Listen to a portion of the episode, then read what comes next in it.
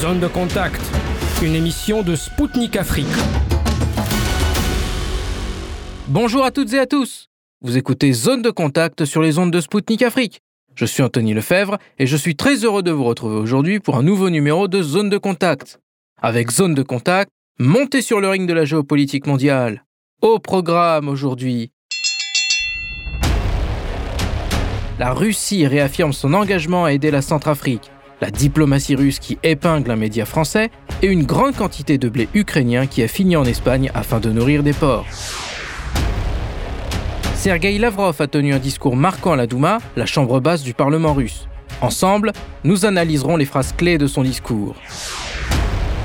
Le Soudan du Sud a annoncé qu'il abandonnait le dollar au profit de sa monnaie nationale pour ses échanges commerciaux. Le professeur Amidou Sawadogo, macroéconomiste burkinabé, et Oumar MC Kone, chef de la mission d'appui à la refondation de l'État au Mali, se pencheront à notre micro sur les raisons de cette décision. Le projet de fédération entre le Mali, le Burkina et la Guinée pourra-t-il se réaliser? Mamou Sidiki Kamara, secrétaire général du Conseil supérieur de la diaspora malienne en Guinée, livrera son point de vue à notre micro. Oleg Shulga a servi au sein des soldats internationalistes en Angola. Pour Zone de Contact, il nous raconte son histoire et analysera pour nous le rapprochement entre la Russie et l'Afrique. Restez à l'écoute, notre voyage informatif commence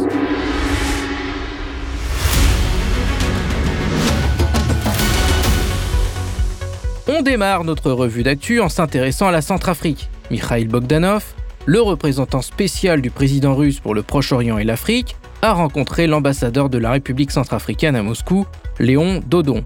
Il a été question entre les deux hommes de projets économiques, financiers et humanitaires conjoints à travers le développement ultérieur de l'interaction multipolaire entre Bangui et Moscou. En ce qui concerne la situation sécuritaire de la RCA, M. Bogdanov a déclaré que la Russie aidera toujours la République centrafricaine à stabiliser la situation sur son territoire. Outre cet aspect, il a été question du prochain sommet Russie-Afrique qui se tiendra à Saint-Pétersbourg en juillet prochain. On poursuit avec la diplomatie russe qui a épinglé un journal français. Le ministère des Affaires étrangères russe a démenti les affirmations de ce média français qui a fait état d'une éventuelle création d'une base navale russe en Mauritanie. Pour étayer ses dires, cette publication a rappelé un accord de coopération militaire russo-mauritanien signé à Moscou en 2021. Lorsque Sergei Lavrov s'est rendu en Mauritanie dans le cadre de sa tournée africaine, le chef de la diplomatie russe n'a même pas évoqué les dossiers concernant la coopération militaire et technique. Pour preuve, dans son commentaire sur les résultats de sa rencontre avec le président Mohamed Sheikh El Ghazouani, ainsi que dans son discours qu'il a prononcé suite à son entretien avec son homologue mauritanien Salem Ould Merzoug, Lavrov n'a rien dit à ce sujet. On termine avec des nouvelles de l'accord céréalier. Un média autrichien s'est penché sur la question de l'envoi du blé ukrainien et a fait une découverte surprenante. La publication a découvert que 2,9 millions de tonnes de blé et de maïs en provenance d'Ukraine sont arrivées en Espagne. Pour rappel, l'accord céréalier signé à Istanbul par la Russie, l'Ukraine, la Turquie et l'ONU garantit l'exportation du blé, le transit de produits alimentaires et d'engrais ukrainiens. Cette découverte ne fait que conforter les dires du président russe Vladimir Poutine qui avait déclaré en automne 2022 que l'Occident acheminait la majorité des céréales ukrainiennes dans ses ports et non pas vers les pays dans le besoin. En janvier dernier, le ministre turc de l'Agriculture et des Forêts, Vahit Kirishi, avait expliqué que la part des céréales fournies aux pays nécessiteux représentait seulement 5,4%. Pire, on apprend que les denrées qui sont arrivées en Espagne n'ont pas été utilisées pour nourrir directement la population, mais pour l'utiliser pour nourrir des porcs. Pour comprendre comment cette situation a pu se passer, l'explication est simple. L'Espagne a proposé un prix plus élevé, ce que l'Ukraine a accepté avant de lui livrer. Un comble quand on sait que la Russie se bat pour débloquer les engrais russes qui sont encore bloqués dans les ports européens. Le mémorandum signé par Moscou avec l'ONU en octobre dernier prévoyait le déblocage de ces produits afin de les distribuer à titre gracieux aux pays pauvres, mais cette partie n'a jamais réellement été respectée. Le Malawi a enfin reçu les engrais russes dont elle avait tellement besoin pour assouvir les besoins de sa population, mais combien de temps aura-t-il fallu attendre pour cela?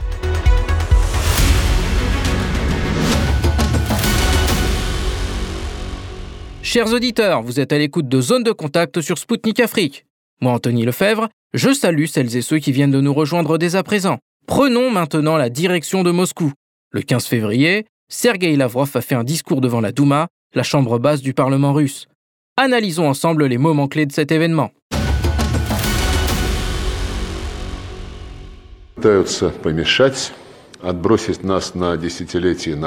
Ils tentent de nous renvoyer des décennies en arrière, voire de faire dérailler le développement du pays sous le slogan de la décolonisation et des préparatifs de l'effondrement de la Russie.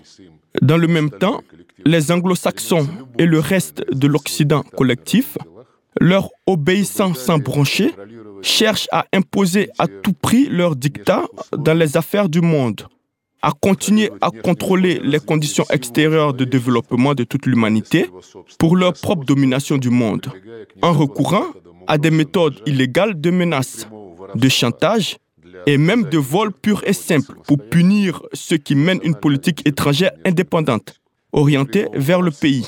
Par conséquent, dans la mise à jour de la conception de notre politique étrangère, il s'agira de la nécessité de mettre un terme au monopole de l'Occident sur la formation des cadres de la vie internationale.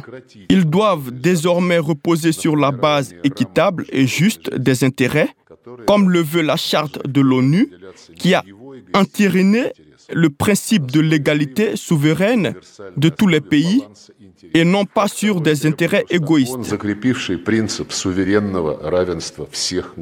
Le ministre Lavrov a commencé son discours en adressant un message clair aux Occidentaux. L'utilisation de l'expression nous renvoyer des décennies en arrière est une allusion directe aux sanctions anti-russes imposées par l'Occident. Pour rappel, le ministre français de l'économie, Bruno Le Maire, s'était fait remarquer en mars 2022 en déclarant, je cite, Nous allons provoquer l'effondrement de l'économie russe. N'en déplaise aux Occidentaux, les derniers chiffres du FMI montrent une réalité tout autre. Pour l'année 2023, la croissance du PIB russe sera de 0,3%, puis de 2,3% en 2024.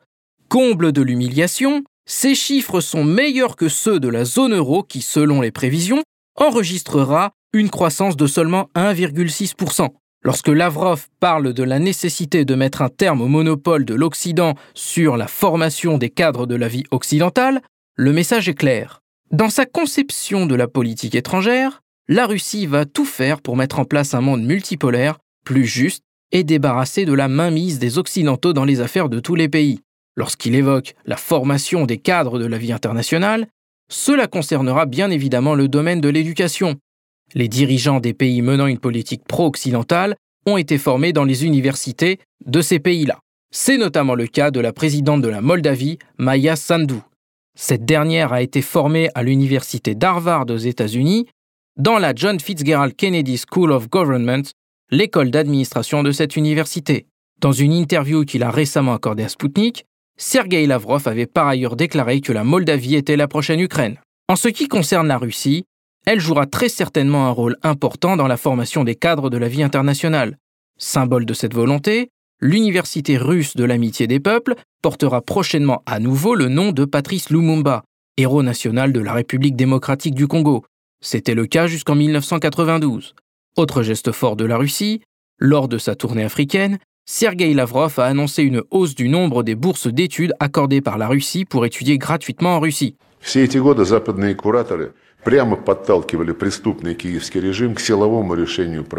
Toutes ces années, les curateurs occidentaux ont directement poussé le régime criminel de Kiev à résoudre le problème du Donbass par la force, en fermant les yeux sur l'imminence d'un nettoyage ethnique à grande échelle et l'extermination physique des Russes et des russophobes.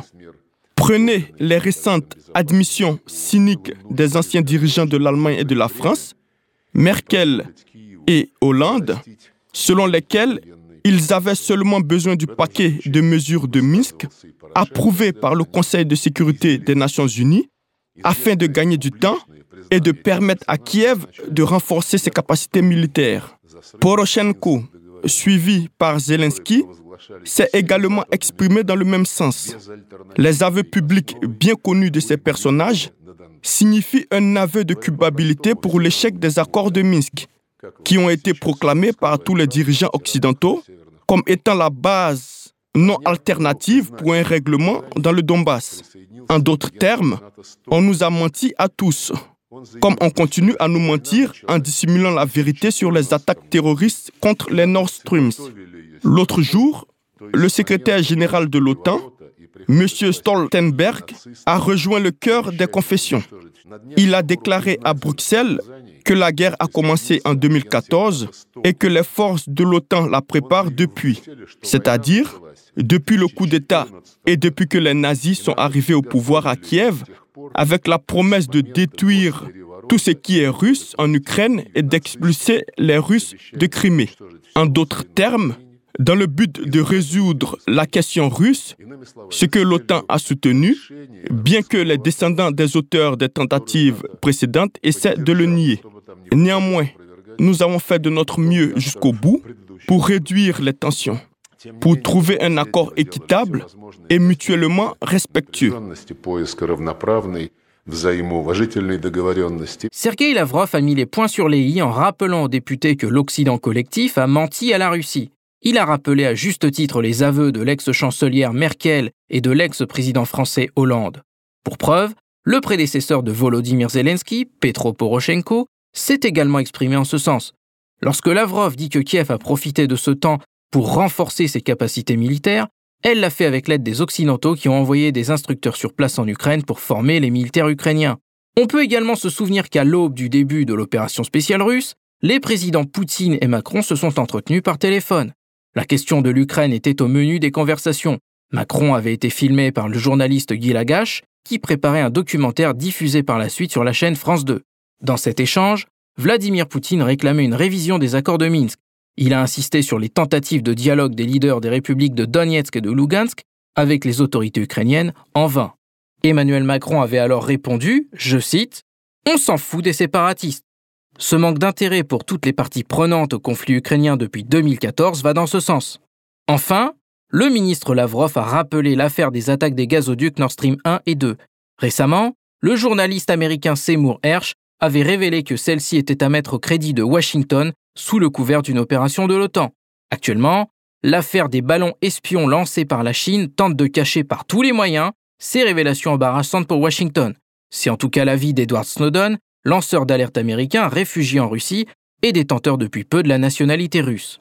Alors que des enquêtes opaques menées par trois pays n'ont pas permis de déterminer les auteurs de cet attentat, la Chine a estimé qu'il était nécessaire de mener une enquête. Et avec l'implication de la Russie, qui en a toujours été injustement exclue jusque-là, la vérité finira par émerger. Mais l'implication des États-Unis dans cet acte ne fait aucun doute quand on sait que le président Biden avait promis en février 2022 de faire sauter les gazoducs Nord Stream 1 et 2 si la Russie lançait son opération spéciale en Ukraine. Aujourd'hui, les États-Unis et leurs satellites mènent contre nous une guerre hybride totale, préparée depuis des années, en utilisant les nationaux radicaux ukrainiens comme béliers. Le but de cette guerre n'est pas caché. Non seulement vaincre notre pays sur le champ de bataille, de détruire l'économie russe, mais aussi nous entourer d'un cordon sanitaire, nous transformer en une sorte de pays voyou. La panoplie d'outils est également très large, du soutien militaire direct aux néo-nazis, que le secrétaire américain à la défense Austin a explicitement appelé de ses voeux pas plus tard qu'hier, en déclarant la nécessité de fournir aux forces armées de l'Ukraine des armes de précision et de former du personnel pour assurer le succès des prétendues nouvelles opérations contre-offensives du régime, aux sanctions illégales sans précédent et aux mensonges purs et simples dans le but de diaboliser la Russie. Il s'est avéré que le représentant officiel du ministère français des Affaires étrangères nous a accusés de poursuivre, je cite, une politique néocoloniale en Afrique. Cela signifie que Paris, qui, avec d'autres grandes puissances européennes, a commis de nombreux crimes sanglants sur le continent et considère aujourd'hui ouvertement l'Afrique comme son arrière-cour, porte des accusations contre Moscou, qui a joué un rôle décisif de premier plan dans la libération du continent du colonialisme, dans la promotion de la formation de leurs États, en créant des bases économiques et une capacité de défense. C'est un cas clinique. Comme on le dit, le rejet de sa faute sur autrui. Les commentaires sont inutiles. Les tentatives d'isoler la Russie ont échoué et nos ennemis doivent l'admettre. La politique étrangère approuvée par le président, qui consiste à défendre fermement nos intérêts nationaux tout en étant ouvert à une coopération internationale large et égale, s'avère efficace. Dans notre planification à long terme, nous avons toujours supposé que le monde d'aujourd'hui est multipolaire, que les pays d'Asie-Pacifique, du Moyen-Orient, d'Afrique, d'Amérique latine, qui constituent la majorité mondiale, ne l'oublions pas, ne veulent pas vivre dans un ordre occidental centrique, fondé sur des règles que l'Occidental a lui-même inventées, des règles que Washington, Londres et Bruxelles ont créées et créent encore. Il est donc naturel que les trois quarts des États du monde ne soient pas joints aux sanctions anti-russes et aient adopté une position équilibrée à l'égard de la situation en Ukraine qu'ils considèrent à juste titre non pas isolément, mais dans le contexte d'une crise de longue date de la sécurité européenne dans son ensemble, due à l'attitude agressive de l'OTAN. Comme l'a souligné le dirigeant de la République populaire de Chine, nous devons garantir l'indivisibilité de la sécurité à l'échelle mondiale. Sergei Lavrov a rappelé à juste titre le but de ce conflit, vaincre la Russie à tout prix afin de l'affaiblir. Et pour cela, du côté des Occidentaux, tous les coups sont permis. L'éventail des modes opératoires est vaste et touche des pays éloignés de la Russie. C'est notamment le cas des pays africains qui sont dans le viseur de la France, qui n'acceptent pas le renforcement de la présence russe en Afrique. Lorsque Paris accuse la Russie de néocolonialisme, elle se trompe. La Russie, du temps de l'Union soviétique, a tendu la main aux pays africains après leur indépendance pour les aider à se développer et à garder avec eux d'excellentes relations diplomatiques. Non seulement, cette façon d'agir ne fonctionne pas, mais en plus, elle est contre-productive pour la France. En 2022, elle a dû se résoudre la mort dans l'âme à mettre fin à l'opération Barkhane après dix ans de présence. Nous en avons parlé plus en détail dans nos précédentes émissions. Pire, pour Paris, sa zone d'influence est encore réduite après l'arrivée au pouvoir au Burkina Faso du capitaine Ibrahim Traoré. Du côté occidental, la tentative de mettre la Russie au banc des nations a échoué. L'émergence d'un monde multipolaire se met en place. Hormis l'Afrique, des pays d'Asie, du Moyen-Orient et d'Amérique latine ont refusé de sanctionner la Russie, et ce malgré les pressions des Occidentaux. Face à l'exclusion de la Russie du système de paiement international SWIFT, la mise en place d'échanges en monnaie locale se met en place dans plusieurs pays, et pas seulement pour commercer avec la Russie. C'est le cas de l'Arabie saoudite qui a choisi d'opérer de cette façon avec la Chine.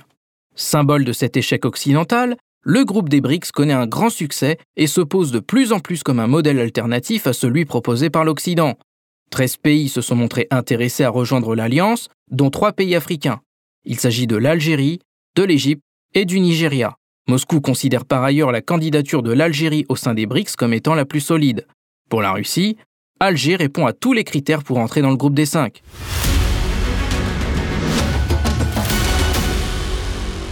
Chers auditeurs, vous êtes bien sur les ondes de Spoutnik Afrique. Ici, zone de contact présentée par Anthony Lefebvre. Bienvenue à celles et ceux qui nous rejoignent dès à présent. La dédollarisation est en marche en Afrique. C'est le cas du Soudan du Sud qui a pris la décision de suspendre l'utilisation du dollar au profit de sa monnaie nationale, la livre sud-soudanaise. Jusqu'ici, le dollar était utilisé dans la majeure part des transactions de ce pays de 12 millions d'habitants. 90% des recettes du Soudan du Sud viennent des exportations pétrolières. Toutefois, la situation économique pâtissait de l'utilisation de cette monnaie. Le manque de confiance dans la monnaie nationale a entraîné sa dévaluation ainsi qu'un phénomène de forte inflation. Le Soudan du Sud prend la voie d'autres pays africains ayant fait ce choix. C'est notamment le cas de l'Égypte qui, sur fond d'intensification des échanges commerciaux avec la Russie, a décidé d'utiliser sa devise nationale pour commercer avec Moscou. Le Soudan pourra-t-il atteindre ses objectifs avec cette décision? Y a-t-il des pays africains qui pourraient être tentés de recourir à leur monnaie nationale? Le professeur Amidou Sawadogo, macroéconomiste burkinabé et enseignant-chercheur à l'université Joseph Ki Zerbo à Ouagadougou, et Oumar MC Kone, chef de la mission d'appui à la refondation de l'État du Mali, sont avec nous aujourd'hui. Écoutez notre entretien. Bonjour messieurs, nous sommes heureux de vous compter parmi nous aujourd'hui. Professeur Amidou Sawadogo, pourquoi le Soudan du Sud a choisi de suspendre l'utilisation du dollar américain? Je pense aussi que euh, C'est d'ailleurs toutes les économies qui ont des taux d'inflation suffisamment forts, que ce soit les pays africains ou des pays asiatiques, c'est des phénomènes qui sont arrivés déjà. Euh, quand vous faites une forte euh, inflation, le taux d'inflation est relativement très élevé, deux chiffres, et souvent de l'ordre de 20% ou même plus. Alors, les agents économiques perdent confiance à la monnaie qui est émise par la Banque centrale et ils vont aller euh, euh adopter d'autres monnaies qui peuvent s'appeler dollarisation ou si c'est l'euro, héroïsation, euh, etc., etc. Mais euh, si le pays euh, veut mener des réformes, fondamentales et que les dirigeants ont le courage de mener ces réformes, ils doivent arriver à des mesures administratives pour pouvoir redresser l'économie en faisant accepter leur monnaie. Mais une chose est de prendre des mesures, demander aux gens euh, d'accepter la monnaie locale et que toutes les transactions se feront la monnaie locale. Mais euh, la monnaie, c'est une question de confiance. Si les gens n'ont pas confiance à la Banque centrale, si elle ne donne pas des comportements qui rassurent, alors euh, le phénomène là serait sans portée. Et au Soudan du Sud, ça peut être un phénomène sans portée parce que les, acteurs économiques qui ont déjà un goût pour le dollar peuvent refuser euh, de marcher au pas du gouvernement. Les contrats euh, formels seront obligés d'échanger avec euh, la livre du Sud-Soudan, mais tout ce qui est marché de l'informel, les gens vont toujours continuer d'échanger via le dollar. Donc, une chose est de prendre une mesure administrative, mais toute autre chose est de faire respecter cette mesure administrative. généralement, c'est pas par la force, c'est pas par une coercition, euh, c'est beaucoup plus euh, à travers des éléments de confiance qu'on arrive à faire respecter sa monnaie, à faire accepter sa monnaie, qu'à travers un pouvoir coercitif. C'est vrai, la monnaie a coût légal, ah, mais c'est une question de droit. Mais après, les acteurs du terrain peuvent choisir librement, en toute conscience et en âme et conscience, hein, de vouloir euh, appliquer dans les échanges en acceptant une autre monnaie, comme le dollar ou comme l'euro. Et vous, Omar, qu'en pensez-vous? Ben, je crois que tout le monde le sait, hein, c'est parce que sa monnaie locale est très très dépréciée depuis août 2022. Alors l'inflation en galopante, euh, la vie chère, euh, c'est intenable et puisque leur euh, toute leur économie est basée à 90% sur les recettes de, de pétrole et que il y a qu'un un tiers, environ un tiers qui revient au Soudan du Sud. Donc, euh, dans, euh, dans un tel contexte, euh, le dollar semble très, très une forte monnaie qui ne peut pas corriger, amener à une stabilité et surtout lutter contre l'inflation. Alors, je pense que c'est une bonne décision, mais en faisant attention, en procédant à des, des réformes politiques, institutionnelles et administratives et des réformes économiques. Hein, des réformes financières. Comme vous venez de le dire à l'instant, la livre soudanaise a connu une forte dépréciation en août 2022. Avec l'abandon du dollar, quels sont les facteurs selon vous qui permettront au Soudan du Sud de revenir à une situation de stabilité? Euh, Le cas du Soudan est hyper complexe, quoi. très très complexe parce que ce pays est toujours fragile, euh, vu que politiquement, euh, c'est toujours des bandes armées. Alors, pour réussir aussi cette nouvelle politique, avec euh, la monnaie locale, il faudrait qu'il fasse euh, une réforme du secteur de sécurité. Alors, comment faire euh, cette réforme?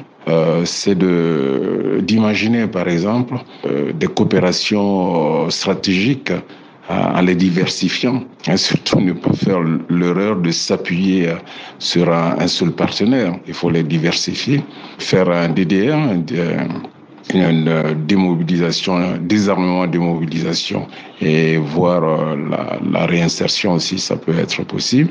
Euh, en un mot, c'est de structurer vraiment les forces de défense et de, de sécurité à un bloc national seulement, désarmer toutes les milices. Voilà, c'est dans ce sens que peu à peu, et en faisant des réformes institutionnelles, puisque c'est un pays qui n'a même pas d'institution aussi, apprendre à à travailler dans les institutions, que petit à petit, euh, le Soudan peut euh, sortir de cette instabilité. Sinon, c'est pas tenable hein, en ce moment. Et vous, professeur Amidou Sawadogo, quelle est votre opinion? Pour avoir une certaine stabilité euh, monétaire, il y a des La première chose qu'il faut faire, c'est de contrôler l'inflation. Il faut contrôler l'inflation, il faut contrôler l'agrégat de crédit, les crédits que les banques commerciales octroient là.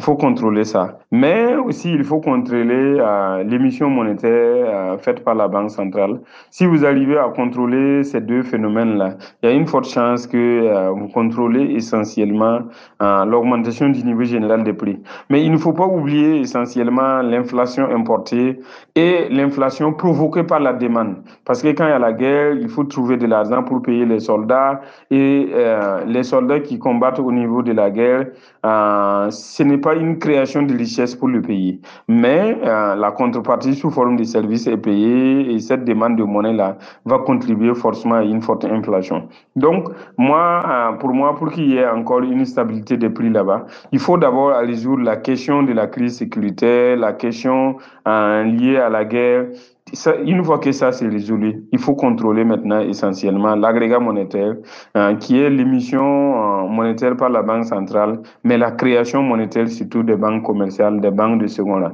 Si euh, le pays arrive à faire déjà ces deux choses maintenant et on évite essentiellement l'inflation importée, il y a une forte chance d'avoir une certaine stabilité des prix au niveau du Sud-Soudan. Alors que d'autres pays africains dépendants du dollar, dont le Ghana, ont vu leur monnaie nationale chuter en 2022, l'exemple du Soudan du Sud pourrait-il s'étendre à d'autres pays africains? Euh, Je voulais dire que le cas ghanéen n'est pas exactement la même chose que le cas du Soudan du Sud, euh, ce que j'appelle Sud-Soudan, parce que euh, le cas ghanéen, par exemple, si vous prenez, euh, euh, c'est la convertibilité du, du cedi ghanéen qui est, se repose sur le dollar américain et non pas le dollar américain qui est accepté dans les échanges au Ghana. Hmm, le dollar américain est une monnaie, euh, c'est une devise étrangère dont le Ghana repose la convertibilité euh, de sa monnaie sur euh, cette devise étrangère. Mais quand vous arrivez au Ghana, c'est le CIDI que les gens utilisent dans les transactions de tous les jours. Donc, ce n'est pas exactement la même chose. Euh, la convertibilité est une chose différente essentiellement euh, de- d'une dollarisation de l'économie. Dans le cas du Soudan du Sud, c'était une dollarisation de l'économie où les acteurs ne voulaient plus de leur propre monnaie, mais ils euh, prenaient euh, la monnaie américaine qui était acceptée dans les échanges, dans les supermarchés, dans les euh, stations de pompage, un peu partout.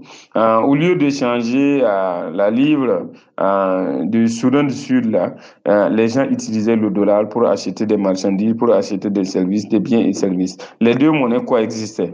Alors qu'au niveau du Ghana, c'est beaucoup plus euh, la monnaie, euh, le CIDI ghanéen, qui est échangé sur le marché. Et même s'il y a des transactions qui se font en dollars, elles sont relativement euh, en proportion très faible, comme dans tous les autres pays du monde. Parce qu'il n'y a pas un pays au monde où le dollar américain n'est pas souvent utilisé dans des transactions. Il est souvent accepté, mais la proportion est relativement faible parce que c'est pas une monnaie qui a cours légal dans ce pays. Et vous, Omar, qu'en pensez-vous? Est-ce possible? Oui, bien entendu. Le dollar, c'est une monnaie forte. Euh, L'exemple du Soudan peut les atteindre. Donc il faut que ces pays aussi, même euh, si ces pays sont moins fragilisés institutionnellement, euh, que ces pays pensent à faire des réformes économiques et financières. hein, parce que le dollar, c'est une monnaie forte quand même. Et quand on voit que la, les recettes de, de ces pays, euh, que dans toutes sortes de ressources, que ce soit du pétrole ou d'autres produits, euh, derrière ça, il y a beaucoup de dettes euh, qui sont à payer, qui sont annexées sur le dollar. Donc, vous voyez, ces pays ne gagnent rien quoi du tout. Voilà, donc euh, ces politiques économiques euh, vont de pair aussi avec euh, des réformes euh, politiques et institutionnelles hein, qu'il faudrait mettre en place.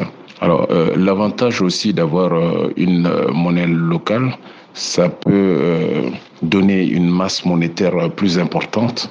Hein, les gens vont, avoir de, l'argent en- dans les mains. hein, ils se sentiront moins pauvres, en tout cas. Et peut-être ça pourra faire baisser aussi le prix des denrées de première nécessité. Hein, sinon, avec une monnaie très forte, euh, tout augmente en fait. hein, tout, augmente. Donc, ce qui fait que l'inflation ne fait qu'empirer. C'était le professeur Amidou Sawadogo, macroéconomiste burkinabé et enseignant-chercheur à l'université Joseph Ki Zerbo à Ouagadougou, et Oumar M. Kone, chef de la mission d'appui à la refondation de l'État au Mali. Ils ont commenté à notre micro la récente décision du Soudan du Sud d'abandonner le dollar au profit de sa monnaie nationale pour ses échanges commerciaux.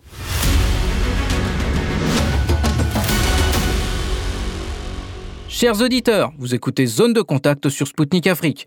Je salue celles et ceux qui nous ont rejoints. Intéressons-nous maintenant à la Guinée, au Burkina Faso et au Mali. Les trois pays ont entamé un processus de rapprochement destiné à résoudre leur situation sécuritaire commune. La fédération permettra de mettre en place sur le volet économique des partenariats énergétiques, de faciliter l'approvisionnement en électricité et en hydrocarbures, mais aussi de développer les infrastructures de transport dans ces trois États. Cette idée ne date pas d'hier puisqu'une tentative de fédération avait été lancée en 1959 entre le Mali, le Sénégal, le Burkina Faso et le Bénin après l'indépendance. Toutefois, ce projet ne fait pas que des heureux. La CDAO, qui a suspendu les trois pays de toutes ses instances de décision, ne souhaite pas que cette union se fasse. Le 10 février, Sani Malam Chaibou, deuxième vice-président du Parlement de la CDAO, a déclaré qu'il en était hors de question et qu'il ne laissera pas les trois pays aller au bout de leur projet. Dans ces conditions, la réalisation de ce projet est-elle possible? Comment ce partenariat tripartite peut-il se renforcer? Pour apporter des éléments de réponse, je vous présente Mamou Sidiki Kamara, secrétaire général du Conseil supérieur de la diaspora malienne en Guinée. Écoutez notre entretien. Bonjour, merci d'être présent parmi nous aujourd'hui. La semaine dernière, nous avons assisté à un ballet diplomatique Burkina-Mali-Guinée d'abord par une rencontre tripartite des ministres des Affaires étrangères à Ouagadougou, et ensuite par l'invitation et l'intervention des conseils nationaux de transition du Mali et Burkina lors de la plénière de celui de la Guinée. Quelles sont les raisons d'un tel rapprochement entre Ouagadougou, Bamako et Conakry? Il est très simple de répondre à cette question parce que euh, les trois pays, les populations ont décidé ces temps-ci, ces dernières années, que la malgouvernance et aussi, l'insécurité dans la région n'était garantie par personne d'autre. Les partenaires occidentaux et aussi euh, africains ont failli à leur devoir. Euh, quand il y a eu les coups d'État au Mali, au Burkina Faso, aussi bien qu'en Guinée, au lieu d'être assistés, de voir que c'est une volonté euh, des peuples à changer de gouvernance, la CEDEAO a pris des mesures de rétorsion contre ces trois pays. Euh, la CEDEAO plus la France, donc qui était même à l'impulsion, parce que les décisions de la CEDEAO étaient euh, provoquées par la France. En même temps, nous voyons un Tchad où il y a eu aussi un coup d'État qui est resté dans l'impunité. Donc, euh, la conclusion était que, parce que la France voyait que les trois pays étaient séparément faibles et qui ne pesaient pas trop dans la balance politique et géopolitique en Afrique et en Afrique de l'Ouest. Donc nous avons jugé nécessaire pour nous faire entendre plus, pour nous faire respecter, faire respecter les décisions de nos peuples, de voilà, euh, de nous unir d'une manière ou d'une autre, de regrouper nos voix pour qu'ensemble nous puissions avoir euh, une solution euh, satisfaisante pour nos pays et pour nos peuples. Voilà, je crois que ça, c'est les raisons euh, immédiates. Sinon, la fédération entre ces pays ne date pas d'aujourd'hui. L'idée de fédération ne date pas d'aujourd'hui. Donc, c'est une idée historique. Depuis, juste après les indépendances, nous avions voulu faire une fédération qui a été disloquée par je ne sais qui et comment. Voilà. Donc, euh, l'idée de nous réunir est déjà dans nos têtes depuis euh, belle. Et nous pensons que maintenant, c'est opportun parce que les trois pays doivent changer de constitution, les trois pays doivent élire maintenant des, nouveaux présidents civils. Et donc, rien ne nous empêche, euh, à l'heure où nous sommes, de d'essayer de faire cette fédération. Voilà. Donc euh, l'opportunité est là.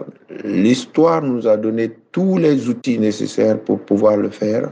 Donc, je pense que c'est le moment ou jamais d'essayer, ne serait-ce qu'un temps soit peu, de faire cette fédération-là. Dans quel cadre ou format et comment ce partenariat tripartite Burkina, Mali, Guinée peut-il se renforcer pour faire face aux défis auxquels ces pays sont confrontés? Le Mali, aussi bien que le Burkina, était dans un groupement qu'on appelle bien euh, G5 Sahel. Donc, euh, le Mali ayant décidé de quitter le G5 Sahel après euh, avoir demandé le départ de la troupe française du Mali. Et le Burkina est aussi sur la, même lancée par rapport au départ de la troupe française du Burkina Faso. Donc, je crois que c'est ce qui motive davantage. Au lieu d'être dans un groupement sécuritaire géré par euh, un tiers, pourquoi ne pas créer euh, une coalition internationale de pays libres, indépendants et forts, capables de lutter eux-mêmes, mais tout en accordant une place vraiment très importante aux partenaires stratégiques, techniques et financiers. Et, par exemple, je donne le cas de la Russie par rapport au Mali aujourd'hui, qui a donné vraiment euh, un élan extraordinaire à l'armée malienne, qui a été propulsée de la dernière place, si on peut le dire, de l'Afrique de l'Ouest, qui aujourd'hui prétend être parmi les 5 à 4 première puissance militaire de l'Afrique de l'Ouest. Donc, imaginez un Burkina Faso aussi puissant et une Guinée aussi puissante. Je crois que nous n'aurions pas besoin, n'est-ce pas, euh, d'une troupe étrangère sur nos sols pour venir nous dicter ce que nous devons faire, comment nous devons nous comporter et qu'est-ce que nous devons, euh, euh, où est-ce que nous devons être. Voilà. Donc, je crois que c'est la raison fondamentale de cette coalition tripartite des trois pays qui font, qui se font, qui font frontière et qui veulent euh, aller de l'avant parce que certainement ont euh, un avenir commun parce que le Mali et la Guinée a été dit deux poumons d'un même corps par le feu président Ahmed Sékou Touré. Euh, et le Burkina Faso a pratiquement le même peuple que le Mali. Donc, euh, les mêmes noms de famille, les mêmes prénoms, les mêmes euh, ethnies, les mêmes euh, réalités socio-culturelles et économiques. Donc, vraiment, tout devrait être fait depuis, depuis longtemps pour que ces pays-là soient ensemble, pour qu'on ait qu'une seule fédération, pour qu'il y ait une seule gouvernance, pour qu'il y ait une, une seule prise de décision commune, n'est-ce pas? Même s'il faut laisser les peuples euh, après euh, localement s'autogérer, euh, voilà, comme une, une, vraie fédération. Je pense bien que euh, la motivation des trois ministres des Affaires étrangères n'est que ça, ne peut être que ça, bien sûr avec la recherche stratégique de partenaires pour aboutir, pour aller au bout de leur le Premier ministre du Burkina avait déjà évoqué la création d'une fédération avec le Mali. Pensez-vous que la création d'une fédération tripartite Burkina, Mali, Guinée est-elle possible? Et pourquoi? Ces trois peuples ont, sont pratiquement la même chose, les mêmes coutumes, cultures et mœurs. Donc euh, aujourd'hui, l'histoire a fait qu'il y a eu euh, donc euh, des coups d'État dans les trois pays qui avaient déjà aspiré à, à une fédération depuis euh, les indépendances. Donc, nous avons la possibilité, parce que dans les trois pays, il y a question d'élaboration de nouvelles constitutions. Donc, pourquoi ne pas faire une seule constitution pour tous? Il y a question d'élection, donc euh, faire des élections euh, locales, peut-être faire élire les, les gouverneurs. Et après, si c'est possible maintenant, faire une élection présidentielle qui sera un président fédéral. Je crois que le moment est opportun. Si cette fédération ne marche pas maintenant, je crois qu'il va falloir attendre au moins un siècle pour la voir se réaliser. Parce que les politiciens ont déçu. Les politiciens ont déçu les peuples. C'est pourquoi la CEDAO a perdu même toute sa force. Parce que le peuple, la population, les populations vivantes dans la zone CEDAO a vu que les présidents n'agissent que pour eux. pour se maintenir au pouvoir. C'est un club d'amis, de copains présidents qui vont certainement s'asseoir pendant les sommets, euh, bavarder, prendre du bon temps. Mais nous avons compris que ces réunions, ces, décisions prises ne concernent en rien le peuple vivant dans la zone CDAO. Donc, une fédération doit être faite aujourd'hui. J'en suis convaincu et avec euh, les militaires à la tête et qui vont bien sûr partir, donc peuvent vraiment mettre en place cette fédération pour le bonheur du peuple africain et particulièrement du peuple ouest-africain. C'était Mamou Sidiki Kamara, secrétaire général du Conseil supérieur de la diaspora malienne en Guinée. Il a commenté à notre micro le projet de création d'une fédération entre le Mali, la Guinée et le Burkina Faso. Chers auditeurs, le moment est venu de marquer une courte pause. Nous reviendrons très vite avec Oleg Shulga, ex-militaire soviétique et russe qui a servi en Afrique. Il va raconter à notre micro son passé en Angola et au Mozambique. Quels souvenirs garde-t-il de cette époque? Que pense-t-il du récent rapprochement entre la Russie et l'Afrique? Pour le savoir, restez à l'écoute. À tout de suite sur les ondes de Spoutnik Afrique.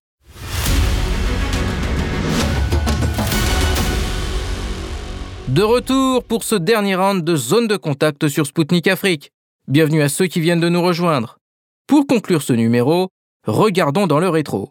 Pour aider les pays africains à renforcer leur indépendance et leur sécurité, l'Union soviétique y a envoyé toutes sortes de spécialistes, y compris des interprètes militaires.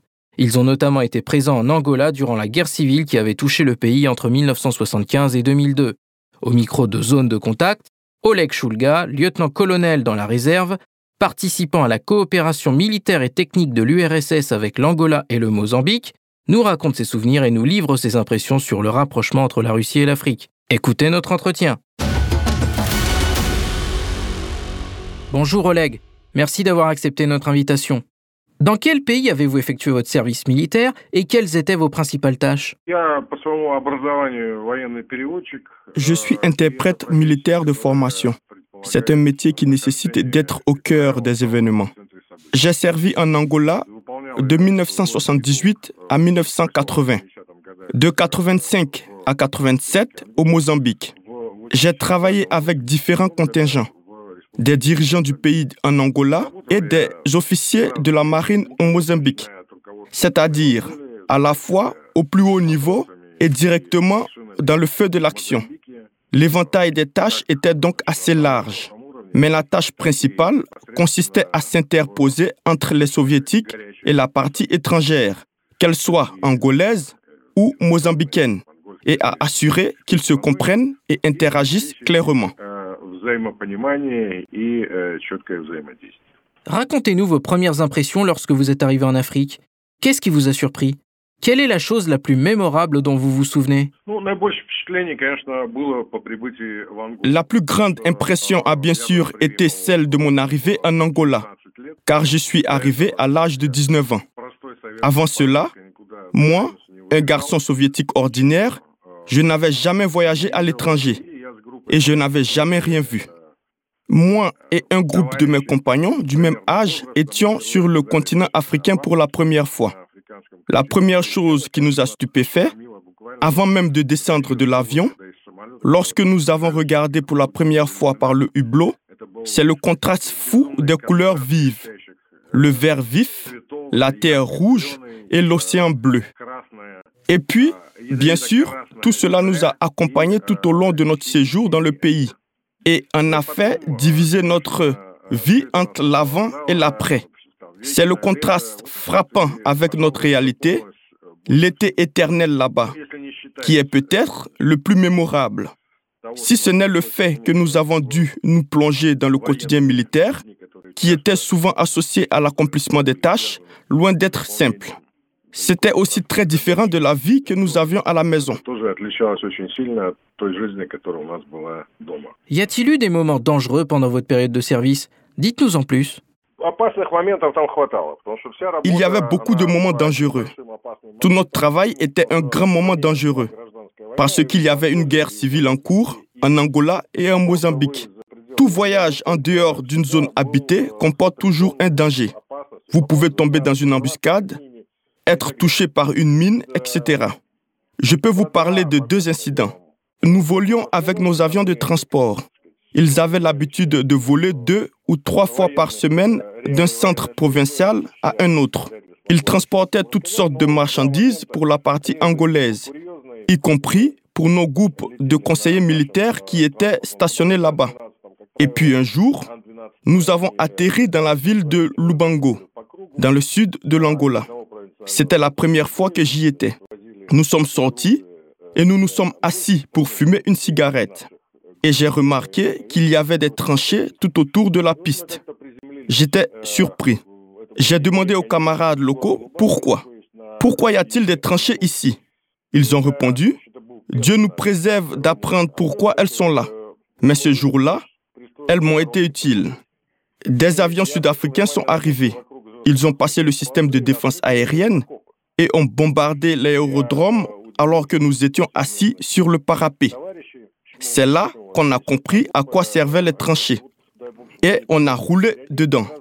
Bien sûr, dans notre jeunesse, sans nous rendre compte du danger particulier, nous avons fini nos cigarettes et ce n'est qu'ensuite que nous avons réalisé que nous aurions très bien pu être victimes de ce raid. Un autre cas qui illustre le danger, il s'est passé, heureusement sans que je sois impliqué. Il y avait un compagnon d'armes avec qui j'ai fait mes études et avec qui nous sommes toujours amis. Nous nous sommes rencontrés régulièrement pour les vacances. Donc, un groupe de nos conseillers est allé à la plage. C'est un trajet assez long, plus de 100 km. Ils ont dû rouler sur une route en serpentin dans les montagnes. Au retour, ils ont voyagé dans la dernière voiture avec deux femmes, épouses d'autres spécialistes qui étaient dans d'autres voitures. Et là, un groupe de sabotage et de reconnaissance sud-africain a débarqué et a fait exploser la route devant la voiture et derrière la voiture. Leur mission était de capturer nos spécialistes. Et mon camarade avec un collègue ont réagi à temps. Ils sont allés dans les montagnes, s'y sont cachés des saboteurs et sont revenus sains et saufs avec les deux femmes à notre position. Pour cette opération de couverture de civils, mon camarade a reçu la médaille du mérite au combat. Quelle a été l'attitude de la population locale à votre égard? Comme je l'ai dit, il y avait une guerre civile en Angola et au Mozambique également. Au Mozambique, à l'époque où j'y étais, ce n'était pas très évident, d'autant que nous n'étions pas trop loin de la ville. Mais en Angola, c'était très visible. Et d'un côté, ceux que nous aidions, ils étaient principalement issus du mouvement populaire de libération de l'Angola, le parti au pouvoir. Ils étaient vraiment fraternels avec nous. Ils partageaient tout avec nous. Et nous avons tout partagé avec eux. Nous faisions toutes les festivités ensemble. Et nous étions vraiment comme une grande famille. Dans les villages, nous étions aussi accueillis avec joie. Mais d'un autre côté, comme je l'ai déjà dit, voyager en dehors de la zone protégée ou de la zone sous le contrôle des forces de l'État signifiait devenir une cible. Au fond, ce n'était même pas parce qu'ils ne nous aimaient pas beaucoup, mais parce que leur chef avait pris cette position. C'est ainsi qu'il y avait deux attitudes aussi opposées. Mais Dieu merci, nous étions bien distingués des Portugais. Surtout à l'époque, l'attitude envers les Portugais était très ambiguë. Et quand ils ont appris que nous étions des représentants de l'Union soviétique, la glace a fondu. Mais quand nous les rencontrions pour la première fois, il y avait toujours beaucoup de méfiance. Et maintenant, beaucoup de gens, surtout la vieille génération, se rappellent comment nous les avons aidés. Ils comprennent que nous n'avons jamais cherché de colonies en Afrique. Nous n'avons jamais cherché de colonies nulle part dans le monde. Nous n'y sommes pas allés pour voler ou faire sortir clandestinement des esclaves. Nous y sommes allés pour aider. Oui, nous avions nos propres objectifs. Nous cherchions des amis idéologiques mais nous n'avons jamais volé leurs recherches ni exporté d'esclaves. Quels sont les principaux défis auxquels les armées africaines ont été confrontées et le sont probablement encore? Il y a deux problèmes. L'un est politique et l'autre est technique. Et le problème technique découle du problème politique. Ainsi, dans de nombreux pays, les armées sont gravement sous-financées. Certains politiciens pensent que l'armée est quelque chose d'abstrait. D'ailleurs, nous avions aussi une telle idéologie à une époque. Qu'est-ce que l'armée du point de vue de ces politiciens? Elle crée aucune valeur ajoutée. Elle ne fait que consommer, que dépenser de l'argent. C'est pourquoi les politiciens veulent toujours réduire l'armée et diminuer son budget, surtout si personne ne menace le pays en ce moment. Et ils essaient de réduire l'armée à un niveau minimum. Maintenant, les points de vue changent et l'armée trouve ses arguments. L'armée dit, nous sommes aussi un producteur. Nous produisons la paix et la sécurité pour le pays. Nous créons un environnement pacifique. Mais dans de nombreux pays africains, le sous-financement reste un problème majeur. Et de ce problème de sous-financement découle le problème du terrorisme. Car l'armée qui n'a pas d'argent, pas d'équipement, pas d'armes, n'est pas en mesure de remplir ses missions. Et c'est pourquoi elle est vaincue par des séparatistes et les terroristes qui sont organisés et financés. Le deuxième problème est technique et lié au premier. Les forces politiques qui, sans enthousiasme, allouent des fonds aux forces armées acceptent volontiers toutes sortes de cadeaux, c'est-à-dire qu'elles vont dans la direction où elles reçoivent des armements moins chers. Quel en est le résultat? Au fait que dans les forces armées d'un seul et même État, on trouve des équipements provenant d'États qui sont même des blocs complètement opposés. Et donc, par exemple, il y a beaucoup d'équipements soviétiques dans les pays d'Afrique australe. Et maintenant, ils ont acheté beaucoup de matériel de l'OTAN qui ne correspond pas au nôtre. Cela concerne surtout les installations de communication. En conséquence, il s'avère que les forces armées ne sont pas un organisme unique et complet. Elles deviennent une salade de pièces différentes. Et le commandement essaie d'adapter le tout aux problèmes actuels, aux tâches actuelles de défense du pays. Ces problèmes sont, à mon avis, globaux. Et que peut entraîner à long terme une telle incompatibilité technique? Ces pays devront-ils faire un choix définitif en faveur de l'une des normes militaro-techniques Dans les pays qui ne voient pas vraiment de menaces pour eux-mêmes, ce problème n'est pas très aigu. Mais il y a d'autres pays qui ont des ambitions plus importantes à la fois sur le plan militaire et par conséquent sur le plan politique, car la puissance militaire donne un poids dans l'arène politique. Bien sûr, il doit faire des choix. Et à mon grand regret, mon Angola bien-aimé a déjà fait ce choix, du moins de manière déclarée. Les pays occidentaux ont déclaré une guerre totale à la Russie en Afrique et exercent une pression énorme sur tous les pays pour qu'ils se détournent de la Russie et de la Chine au profit de l'Occident. Les États-Unis ont même développé un document intitulé Stratégie pour contrer les activités néfastes de la Russie en Afrique. Et voici que le président de l'Angola, qui a étudié dans notre pays, qui est diplômé de l'Académie Lénine, qui était le ministre de la Défense de l'Angola, a déclaré dans une interview publique qu'ils ont décidé de réarmer les forces armées selon les principes occidentaux et que les États-Unis, à leur avis, seront le meilleur partenaire dans ce sens. Aucune mesure concrète n'a été prise jusqu'à présent. Bien sûr, mais tout a été déclaré à haute voix, pour ainsi dire. Une position qui signifie une volte-face. C'est très regrettable et cela indique que si quelque chose ne change pas, nous perdrons l'Angola comme partenaire en matière de coopération militaire et technique. Se souvient-on des soldats internationalistes de Russie dans les pays africains où ils ont fait leur service militaire? Je peux donner l'exemple de l'Angola, d'où je suis revenu il y a deux mois et où j'ai passé plusieurs années auparavant. Bien sûr, en Angola, on se souvient que l'Union soviétique et la Russie ont aidé dans la lutte. Mais c'est plutôt l'ancienne génération qui se souvient de tout cela, tout comme en Russie jusqu'à récemment. Les jeunes s'intéressaient à des choses plus terre à terre. De la même manière, une nouvelle génération là-bas regarde l'histoire de leur indépendance, l'histoire de la guerre civile d'une manière différente. Elle regarde de loin et considère déjà tout cela comme un fait historique.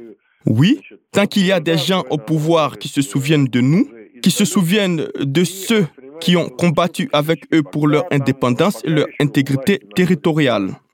Mais à mon avis, nous devons faire plus dans notre pays pour leur rappeler que nous existons, que nous sommes une nation amie, que nous les aidons. Par exemple, en Angola, grâce aux efforts de mon collègue, des membres de l'Union des anciens combattants angolais et du personnel de l'ambassade, une pierre commémorative a été érigée dans le parc de l'école de l'ambassade en l'honneur des soldats internationalistes qui ont donné leur vie. Cette école est fréquentée par des enfants angolais qui participent aux événements commémoratifs et ainsi de suite. Mais à mon avis, bien sûr, il manque une sorte de diplomatie populaire. Par rapport à il y a 40 ans, on peut déjà sentir la distance entre nous. C'est-à-dire que, oui, ils se souviennent. Mais il est nécessaire de réduire la distance dans nos relations au niveau humain. Nous assistons aujourd'hui à un nouveau rapprochement entre la Russie et l'Afrique. Le deuxième sommet Russie-Afrique est en préparation. Comment évaluez-vous ce tournant africain?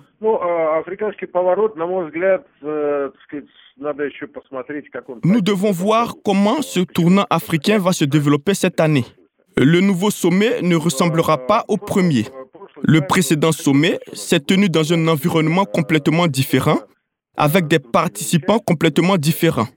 Comme je l'ai dit, les pays occidentaux, usant de leur influence financière et économique, ont déclaré sans équivoque, vous devez choisir entre être avec la Russie et la Chine ou être avec nous. Et cela a été réitéré et souligné de toutes les manières possibles lors du sommet USA-Afrique à Washington en décembre dernier. Et comme je l'ai dit, certains pays ont fait un choix qui n'est malheureusement pas en notre faveur. Par exemple, le président de l'Angola était présent au dernier sommet et cette année, je ne suis pas sûr qu'il vienne. Mais de notre côté, cela signifie que nous allons mieux voir nos perspectives et comprendre qui est notre vrai ami. J'attends avec impatience le sommet pour voir comment tout cela va se dérouler et ce que nous allons réaliser. Nous avons nos atouts que nous n'utilisons pas encore pleinement. Nous ne cherchons pas à exporter des matières premières d'Afrique. Nous sommes tout à fait capables et désireux d'y fournir des produits de haute technologie, c'est-à-dire d'y installer des productions, d'y transférer des technologies. Cet aspect, me semble-t-il, n'est pas très travaillé. Euh, j'ai récemment parlé avec le président de l'Association des diasporas africaines en Russie et il a confirmé cette idée que les Africains ne veulent plus interagir uniquement en vendant des matières premières et en achetant des équipements. Non, ils veulent passer à un nouveau niveau de technologie. Et nous devons tirer parti de cette situation, car nous n'avons pas vraiment besoin de leurs matières premières. Mais nos technologies en Afrique ont fonctionné et fonctionneront. Il me semble que ce deuxième sommet aurait dû aller dans cette direction. J'espère qu'il sera un tremplin pour la relance de nos activités en Afrique, même dans des conditions difficiles.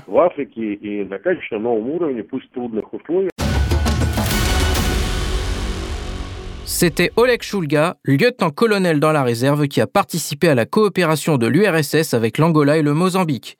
Il a confié ses souvenirs et donné son point de vue sur le rapprochement opéré entre la Russie et l'Afrique. Chers auditeurs, zone de contact, c'est tout pour aujourd'hui. Moi, Anthony Lefebvre, je vous retrouve très vite sur le ring pour une nouvelle émission où nous discuterons des dernières évolutions géopolitiques mondiales. D'ici là, portez-vous bien. Zone de contact, une émission de Spoutnik Afrique.